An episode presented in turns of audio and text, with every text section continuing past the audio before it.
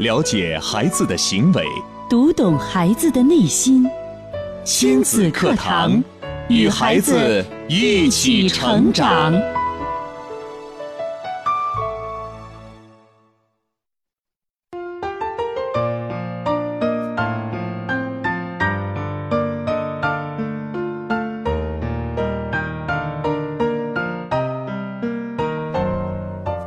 听亲子课堂，做智慧父母。欢迎收听以心理学为基础的专业亲子教育节目《亲子课堂》，我是袁明阳。我是主持人吴化。亲子课堂今日关注：高考状元的人生是否理想？主讲嘉宾：亲子课堂创始人、亲子教育专家陆岩老师。欢迎关注收听。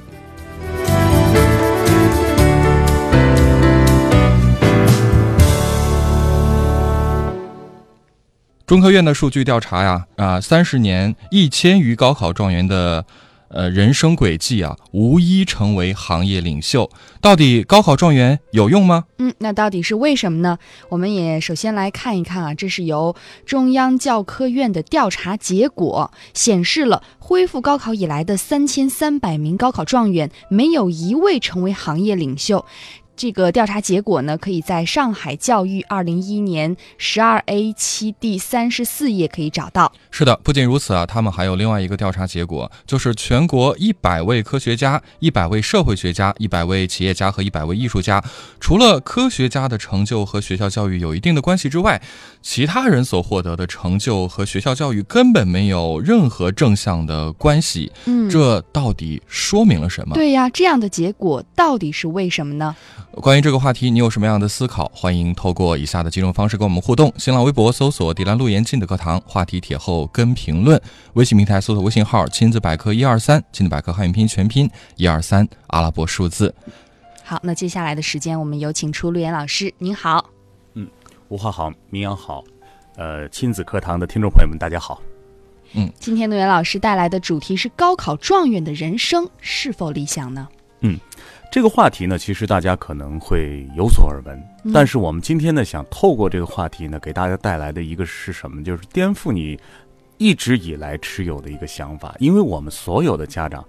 呃，不能摆脱的就是我无法去看不得我的孩子不在成绩上非常的优秀啊，呃，我的孩子是七十分，我希望他能够升到八十；我的孩子是八十分，希望他能够升到九十。是当我们极端的去追求学习成绩的这个增长率的时候，我们往往忘了我们到底希望孩子过上什么样的人生，希望给我们的孩子打下怎样的基础。啊，今天的题目呢，就是高考状元的人生是否理想？每个人都想过上自己理想的人生。没错，那么就看看我们家长对于孩子的那一份期盼，对于孩子的那一份夙愿，是否能够帮助孩子真正的过上属于他自己的完美人生。嗯先来看数据，从一九七七年恢复高考以来，全国三十七年的高考状元，呃，这个数据啊，根据各个省份的统计，呃，三十个省市区，然后呃，三十七年，最后呢，发现没有成为社会活动家的、企业家的、艺术家的，也没有在任何一个行业里边成为领军人物。嗯呃，这么让我们羡煞不已的高考状元，却最后没有成为顶尖的人才，因为我们觉得高考状元的人生一定是非常精彩的。对呀、我就像他们多么羡慕呀！对，就像他们夺得高考状元那一刻一样，我们觉得他的人生好像在那一刻，在这场考试当中就已经注定了。是，呃，我们发现他们其实现在都过着非常平凡的日子，职业的成就呢，往往是低于社会的预期的，嗯尤其是低于那些现在正在上学的孩子的父母心里的预期，嗯，因为他们觉得一旦中了状元就怎么样了。就高枕无忧了，就仕途无量了。是，但是你要知道，这种思想在中国确实是根深蒂固了多少年。对而且我我刚刚陆岩老师所讲的这个数据，真的是和现实啊我是有一些些差距的。相差太远了。为什么我们的父母会有这样的想法？我想他也不是毫无根据的。嗯，呃那到底我们的父辈，甚至包括我们这一代人，可能还会有这样的思想？想一想科举考试制度啊，最早的科举考试制度，一旦中了状元嗯，啊，拔得头筹之后，那就可以做官嗯升职，对啊，一路的红毯。那么到了现在啊，我们在七八十年代、八九十年到九十年代的时候，都开始就是不分配工作了。那个时候考试确实让我们的孩子能够拿到金饭碗或者铁饭碗，对嗯但现在我们再来看考试的时候，已经远远不是过去的那个概念了，啊！但是呢，我们的家长呢还是很害怕，第一呢，自己的孩子成绩不好；嗯，第二呢，害怕自己的孩子呢在学习这个能力上有所退步，啊，对有所落后因。为我们现在教育这样的大环境就是这样，这就是现实。如果说我们的孩子没有好的成绩，他可能就考入不了好的学校。嗯那也许没有在一个优秀的学校里出来之后，就很难拿着这样的一个证书去当做敲门砖，找一个很好的工作。是这样吗？其实我刚刚听到吴话在讲嗯这段话的时候，就在想，可能这是在我很多们的家长就是这么对认对，为的。在我们的父辈那一代，嗯像刘岩老师所讲的七八十年代、九十年代那会儿，好像还真的是这样。可是现在到现在为止，我们拿着名校的文凭，拿着热门专业的毕业证书，就一定能找到一个好工作吗？嗯，什么能够帮助你的孩子真正实现孩子幸福人生的理想？我觉得是现在很多的家长都应该真正的去考虑，考虑完还要去做一些什么的事情。对，啊这是我们今天要讨论的主题哈。嗯，当然呢，给大家一个互动啊。今天嗯我们听到这个数据之后呢，我相信不少的朋友心里也会一震。哦，原来我过去认为这高考状元现在都肯定是在各个行业当中都是行业领袖了。嗯，那您觉得，没有成为行业领袖，或者说这个事件发生的原因是什么呢？嗯，这个问题值得思考哦。是。到底我们之前认为的，我们想当然的以为这些高考状元的人生会辉煌无比，可是到现在，数据真实的数据告诉我们，并不是我们所想象的这样。嗯到底是什么原因造成了今天的结果？对你嗯也可以通过微博、微信发送您的观点和看法。新浪微博是迪兰路言亲子课堂，在今日话题帖后跟评论。腾讯微信平台是亲子百科一二三，亲子百科是汉语拼的全拼，一二三为阿拉伯数字。呃，我我其实，在等待大家互动的时候，啊我大概有一个猜想，罗岩老师，我不知道对不对，就是关于这个问题，我也也有思考。我想，高考状元的人生没有如大家所愿变得飞黄腾达，没有成为行业的翘楚，是不是跟我们现在的他们所接受的教育，或者说我们所关注的那个学习的那个点，并不符合，就是嗯真正成为行业翘楚的这个标准，有一些一定偏差有关呢？关于这一点呢，其实很多的一些呃专家呀，还有包括媒体的论述啊，都把所有的矛头指向了教育的体系嗯啊，指向了教育的体制。嗯，但是我觉得这个是非常不负责任的，不负责任，啊怎么说？因为呃，不管说是教育体系、教育体制，还是中西方的一些教育的对比，其实教育就是这种呃这种全面的对于社会的广泛性的教育，嗯，不可能做到关注到每个孩子个性的成长，呃，这就是所这是非常难的。所谓因材施教，其实对只是我们的一个目标，但是一个大的教育体系是不可能面面俱到，做当到然照啊这顾每个孩子。这个事情呢，就是越是在发达的国家，越是经济实力到达一定的水平之后，才有可能做到。嗯我先说说不有可能做到的情况，就是在广泛教育，就是我们现在普及型教育的过程当中，其实给孩子打下的都是一个基础，这个基础是评价孩子一方面能力的这样一个发展。但是真正能够帮助孩子成长的，目前来说，家庭教育其实比学校教育更加的重要。哦，那么对于一些像欧洲，还有像美国，还尤其是欧洲的一些发达地区的教育，现在一直在提倡什么呢？一个是小班化，啊，一个呢是单元化、一对一化。你比方说，我们说到这个瑞典啊，说有很多的幼儿园，一个老师只看三个孩子，还要带着三个孩子呢去呃逛街啊、看农场啊，你会听到很多这样的故事。嗯那是他的生活，他的整个社会的发展到了这个层次了。嗯，所以这就是一种社会优良发展的一个很好的过程。我相信我们也会走到那一天的。但是在目前的这个角度，我们不能把所有的问题都指向学校的教育，说你学校教育为什么没有发现我孩子身上的优势呢？嗯，为什么能够没有体现我孩子最呃呃其他方面的成长呢？因为社会的教育资源在目前发展这个阶段已经做到最好了，嗯但是做到最好的这个程度，也是一个班至少四五十个孩子，对一个老师要关注四五十个孩子，你去当一下老师，你去试一试，嗯，看看能否关注到。所以目前在我们所有家长面前所要做的一件事情，就是家庭教育的重要性，父母的成长其实比学校这份教育更重要。嗯，所以呃，刚才明阳也说到了，那我不禁的想跟大家再重复一下，就是很多会把教育体系拿出来说，教育是填鸭式的。现在的教育只考虑的是孩子的成绩，体质不好，我不行的话就把孩子送出去吧，是，送然到后外边说接受更好的教育。平时呢，就是给孩子这个填鸭式的学习。到了周六周日呢，父母还会给孩子填鸭，所以孩子没有那么多的时间了是，啊。看似好像把矛头指向这个，但是我想说，周六周日的时候，父母是不是能够带领孩子去做一些其他的事情？但是，当你相信这个迷信，你说高考状元一定会拥有幸福人生的时候，我相信这个父母是做不到这一步做不到。嗯啊，是很难做到这一步的。对，所以今天呢，我也想打破大家这个，我说颠覆大家的思想，就是对，为什么高考状元成不了在行业当中的精英和领袖？第一点，其实学习这件事情只代表了一种能力，是衡量不了一个人全面的发展能力的。也就是说，学习好不等于成功。是啊，这学习好呢，只能说他的学习能力好，嗯记忆力好，嗯，学习的计划性好。嗯我觉得也就这些了。啊，那么学习好，是不是样样都好呢？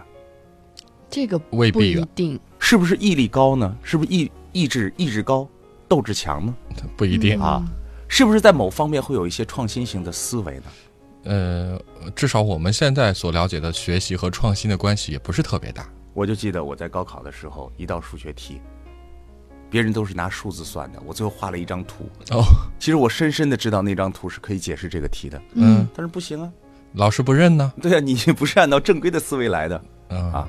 那么第二个原因呢是什么呢？你看啊，想成为高考状元，那真的是要从小从每一次考试都做到细致入微、完美无缺，是是无瑕的。对，一个人想把事情做到无瑕，你想他要投入多大的精力？当你把所有的精力都投入到完美的这件事情上的时候，这个孩子的能力基本上都耗散在这样一件事情上。是，我们比方说一个孩子，他平时呢也就考个九十二分、九十五分儿，这个时候呢，家长就是作为一个小学生来说啊，其实家长就应该说，孩子，嗯已你经学习很能，好你了这学习已经很很好好了，嗯，哎，咱们该去关注一下其他的事情了，嗯该出去玩儿啊，你有什么兴趣点啊，对你有什么喜欢的东西啊，这些东西是你应该关注的。可事实不是啊。可是是不是啊？家长说，哎呦，你得九十二分，能不能再得努90努力啊，看看这几丢的这几分就差那怎么几分丢的呀了？于是，孩子所有在这个年龄该发展那些东西没办法得以发展，只能发展什么呢？精益求精，挑毛纠病，错，嗯纠错能力嗯啊，完美的能力。 嗯你说啊，你是一个完美主义吗？你从什么时候开始完美主义的？是从小时候练字的那一刻开始的。哦，还真是。确实是这样，嗯还有呢，就是当你去追求完美、追求无所疏漏的时候，其实这个大脑啊，就会把这个关注点就放在这个位置了。但是你要知道，想成为人生当中的幸福点，一定不能让自己变成神经质的这种纠错机啊，嗯，这是很痛苦的一件事情。是还有就是人的能量是守恒的，你有能，你有你有这个能力，或者说有能量去做其他的事情，还是把这些东西都放在那个小小尖儿头去成为上面的翘楚呢？啊嗯那么说的第三点呢，要跟大家分享的是什么呢？是人生的真正的场在哪儿？场就是战场在哪儿？人生战的场在幸哪里福的那个场景在哪里？在哪嗯里？？我们总觉得好像是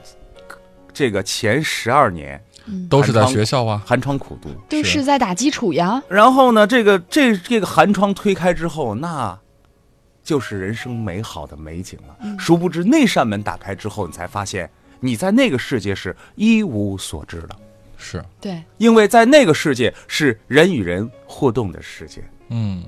是各种各样事情矛盾需要你去解决的世界。对是有很多的情感冲突是需要你去发现、理解、去不断的去培养你情商的一个世界。可是，在这扇门打开之前，我们在学校里没人让我们来我学们这些。只跟课因本打为交道。我的父母希望我的每一次的考试都能越来越好，是我的父母期盼着我有一天一定能够成为，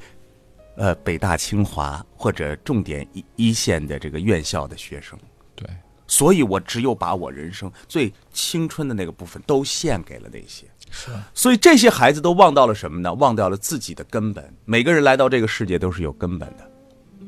那么《黄帝内经》当中有一句话叫做“各其所欲”。嗯，那么今天呢，我们讨论这个话题，我就想把这个最后的重点放在这里。每一个孩子生来都有他的职责，我们说“天生我材必必有有。用，必有用”。那么这个“天生我材”是怎么能够看出来“天生我材”的？嗯，是靠仪器测，还是是靠还是成靠着绩一个量表去去量？这都不恐怕是都不行。靠我们父母的眼光。是父母的眼光看什么？我们说看优势，优势从哪儿看出来？对呀，从欲，欲怎么去理解呢？欲就是欲望的欲，嗯，欲嗯求的欲。哦，每个孩子到发展到一定的年龄阶段，嗯都有他非常想做的一件事情。哦，他两岁的时候特别爱说话，他三岁的时候特别爱摆积木，嗯，他五岁的时候特别爱整一帮小朋友，他变成孩子王。孩子有这个欲求的时候，我们要去发展他，嗯，让他成为这个孩子一生的一条命，这叫做立命跟之本。好的，我们来稍事休息啊，待会儿回来来关注大家在微信和微博上的互动。您可以继续透过新浪微博搜索“点亮路言亲子课堂”话题帖后跟评论，微信平台搜索微信号“亲子百科一二三”，亲子百科汉语拼音全拼一二三阿拉伯数字。最权威的心理学理论，最实用的亲子教育方法，尽在以心理学为基础的亲子教育节目《亲子课堂》。让父母轻松读懂孩子的说明书。好，继续回到正在播出的亲子课堂，本节目由浦康好女人冠名播出。今天陆岩老师跟大家带来的话题：高考状元的人生是否理想？刚刚陆岩老师从三个方面来分析了，到底为什么会造成呃高考状元的人生不如我们所期待的那么理想的原因，并且还指出了到底我们在孩子的成长过程当中应该关注孩子的哪些发展，而且给孩子培养什么样的一个土壤让他来发展。透过刚刚的解析啊，大家一定也有非常多的感触，也欢迎大家透过微博、微信，包括热线的方式跟我们来互动。首先来看波波一，他说我上学那会儿成绩不错，尤其是小学、初中，老师都很喜欢。但是上了高中后，成绩下降，与同学相处也不好，内心很孤独，也很不喜欢自己。在后来工作学习中，经历了很多，才慢慢发现自我价值。我从心里不认可成绩决定一切，但有时候面对孩子成绩时还会不淡定。今天听节目，惭愧呀、孩子那么好，我还在提要求，我要继续学习了。再来看看这个是家长的不淡定，对，对于孩子的那份紧张，其实还是自己内心的一种心理的映射。是啊，因为我上学的时候，一到考试遇到不好的成绩，我都觉得特别的紧张。嗯可能你并不知道这份紧张从何而来，是从父母的眼光、老师的惩罚还是什么，但它深深的刻在你心里，你就觉得这是一个特别恐惧的事情，你也会把带着这份紧张和不淡定，然后附加到你的孩子的身上。是，就着波波一的问题，我其实特别想问一下陆岩老师，就是其实像波波一这种心态的家长还挺多的，嗯包括包括我们的听众，其实他了解我们的理念，甚至也认可，嗯可是就是在自己做的时候，他做不到，嗯因为他就已经带着原生家庭给他的这份影响、成长到今天了。那我们具体该怎么去去改变呢？提的这个话题特别的好，大家现在都在听我们的节目，我们节目就那么一点窗户纸，你听破了，其实你比做任何一件事情都强。今天咱们就说这一点，嗯，道理都懂了，对，为什么我还固守在我这个体系当中？对嗯，嗯，我还是认为呀，我还是紧张，我还是怎么样？孩子的学程一下来，我就遏制不住自己的对怒火呀嗯，就所以着急呀，所以，其实所有一切问题的答案，都不是向外的，而是向内的。只有自己明白了自己，自己成长了自己，自己认可了自己的价值，才有可能把掐在孩子身上的手放掉。那么，这么自己怎么给自己松绑这件事情，嗯，是需要我们每个人不断的、每一天不断的给自己心理暗示的。你比如说啊，我每天醒来的时候，我都觉得，哎呀，哎呀，好累呀、嗯好忙工啊，作好麻烦啊、压力好大呀，领导好不给认可啊。然后呢，老公还说我是特别笨。嗯，我扭过脸来一听亲子课堂，哎呀，不行啊，我要加油啊，孩子你要努力啊，我有了最先进的理念，我要教育你成为一个多成功多成功的人啊这好像所以，其实亲子课堂的理念简单、美丽、普世、普遍适用。嗯那么，我们就用一条就可以解决所有的问题。嗯就是爱的定义，就是发现优势的一个定义。如果你拜了一个老师，一个老师，一个一个大师啊，大师其实只做一件事情，给你的人生以出路，让你找到你人生的闪光点。这样你才能够认可自我价值，你才能够对别人松绑，你才能够过得幸福。那么对于自己来说，怎么让自己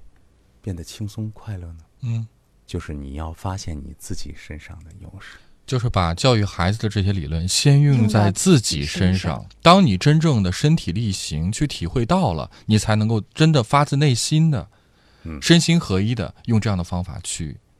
教育你的孩子。我发现我这部分工作做得很好啊。嗯嗯哦，我们在全行业我这是做的最优秀的。嗯哎，我发现我的体型，我的身材真好，我每天我都要看一眼。嗯，这不叫翘尾巴，这是真正的自我去接理解纳。自我的价值。当你发现你自己没有问题的时候，这个世界才美好，你才会能够放手掉身边很多你所执着纠结的那些事情。单色约彩虹跟大家来分享她的故事。他说了很多啊。他说，说到今天的话题，我不由得想起了前一段和女儿老师的谈话。那一段时间，女儿成绩下滑，直至被请家长。在老师的办公室，我觉得好像和老师展开了一场辩论会。从老师的话语当中，我觉得女儿已经差到无药可救了。但是我为了让老师知道女儿好的一面，我一直跟她说，女儿是一个非常勤快的孩子，自理能力各方面都比同龄孩子强。可我的理念最终被老师推翻了。从那次谈话后，我的思想也有了改变，在家也经常对女儿说：“你还是以学习为主吧，以后家务活有妈妈来干，把你的成绩赶快赶上去。”现在呢，女儿渐渐的不怎么做家务了，也不怎么爱做她喜欢吃的东西了，总是依赖着我。成绩虽然提高了一些，但是我觉得在她身上失去了很重要的东西。就从呃，就以前的女儿和现在的女儿相比，我还是比较喜欢以前的女儿。那时虽然成绩不太好，但是她还是比较快乐的。陆岩老师，像这种情况，您对我评的评论，呃，和批评一下吧。我想带着十岁的女儿回到以前的状态。想回到过去的妈妈，嗯，你看，其实他什么都明白，对不对？对，最后还是被老师推妥协了，最后竟然把孩子的家务活儿也给包取办消了。了。嗯这是不是说明其实单色约彩虹这位听众还是没有足够强大到让自己有能力去主导自己，包括女儿的这样的一个生命的发展脉络？可能她还是没有发现孩子的优势，因为做家务只是家庭生活、孩子成长当中需要承担的一部分。他讲了吗？他是在跟老师的博弈当中败下阵来的。她其实是想让孩啊呃没有说服发现老师优势，对，是什么原因呢？是时间点儿未到。时间点未到。做亲子课堂，我们想着是不是每天的节目都能够帮助大家扭转乾坤？那恐怕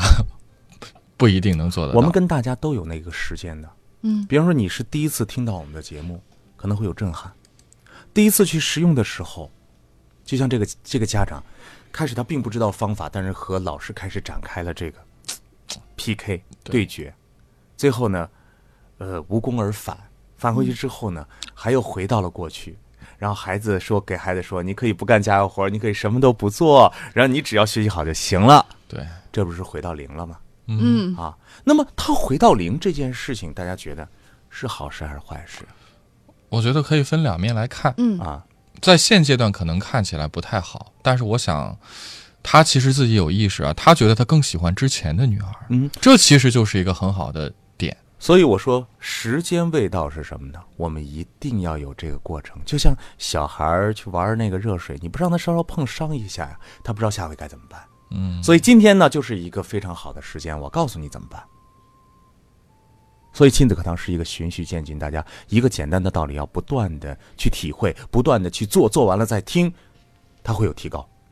啊。那么这个家长呢，到今天能够再打进，就是发来这个信息嗯发这个信息啊，他到什么时间呢？就是第一，他知道我的孩子，告诉老师我的孩子的优势在哪儿，对不对？嗯啊，但是我给你说的这一招是什么呢？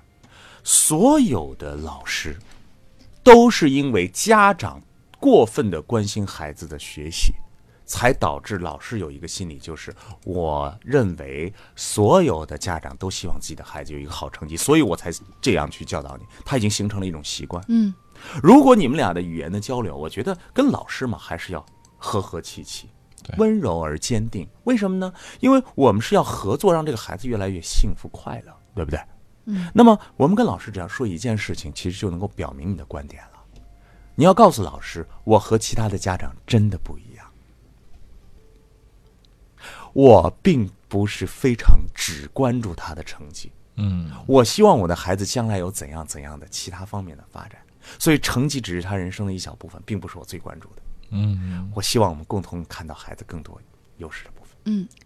一定面对一个问题的时候，亮明自己的观点。这个时候，老师，第一，你别怕老师，有有的家长不敢说这句话的，说：“哎呦，老师把我放弃了怎么办？”对不我会的我我感觉好像这个家长在描述他跟老师的这场辩论的时候，更多的是老师说你家孩子学习不好，我说我家孩子很优秀，他什么什么好，其实这就有点针尖对麦芒的意思是了。你要告诉老师，我更关注的是孩子的优势是啊，我不像其他家长一样那么的纠结于分数。亮明观点，老师发现哦，以后这个话题可以不跟你谈了，因为我跟你谈什么？又跟你谈啊，你们你们家芳芳这段时间好像有一个那个活动，让你们家芳芳去参加吧，她好像挺适合干那个的，那就去了，是，这就到位了。家务活是孩子最重要的一件事情。对，啊，学习和家务活同等重要，不能删减，是生活习惯的养成，在这个年龄段一定不能够缺失。因为他生活习惯也只仅仅是一个方面。嗯什么意思呢？就是你一旦把家务活去掉之后，孩子的压力就来了。因哎因为他只关注对那一件事情哎呦了。你不让我做这，你不让我做那，你只让我干一件事，我一般人就受不了了。你不是一个成人，对，不画，你也不用那个什么了，你也不用呃去买东西了，你也不用啥，你今天就把这本书给我背下来。哎呀，哎呦，头疼了。嗯，很对，